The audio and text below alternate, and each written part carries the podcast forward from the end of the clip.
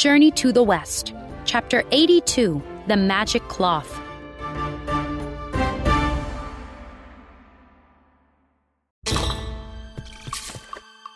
Oh no! Thought Wukong.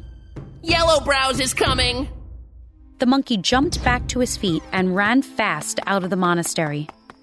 When he got outside, everyone was waiting for him.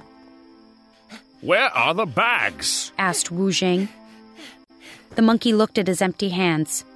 He slapped his forehead. I must have dropped them. He heard footsteps approaching from inside the monastery.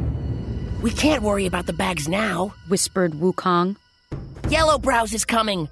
We have to go, quickly! He helped the Tang monk up onto the horse.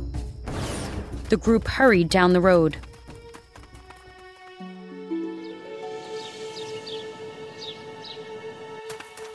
Run faster, Bajie! hissed Wu Jing. Zhu Bajie breathed heavily. I don't like running. They hadn't gotten far before Yellow Brows flew over them, You can't escape from me, shouted the demon.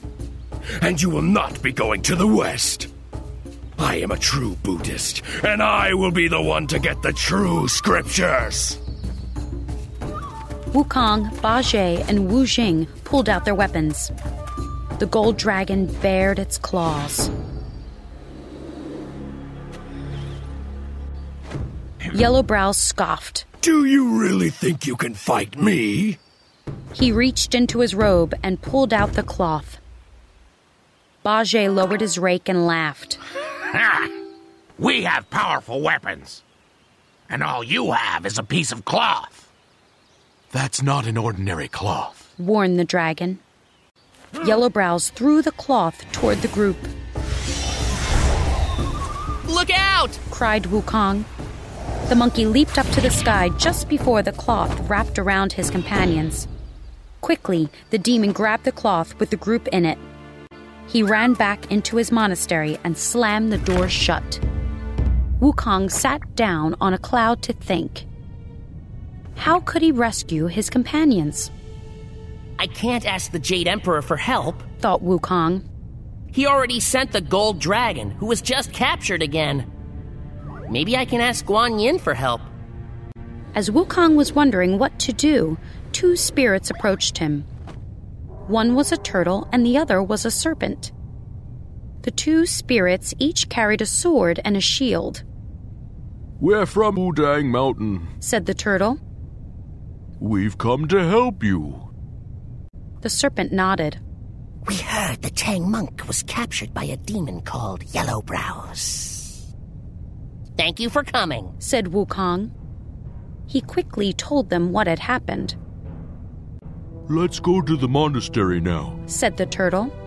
Yellow Brows won't be able to fight all three of us. We are much too powerful for him. added the serpent. Wukong led the two spirits down to the monastery. Just be careful of his cloth. warned the monkey. He'll try to capture us with it. Wukong banged on the monastery door. Release my friends right now, Yellow Brows. If you don't, I'll knock down your monastery. Then I'll smash your entire mountain. The door flew open.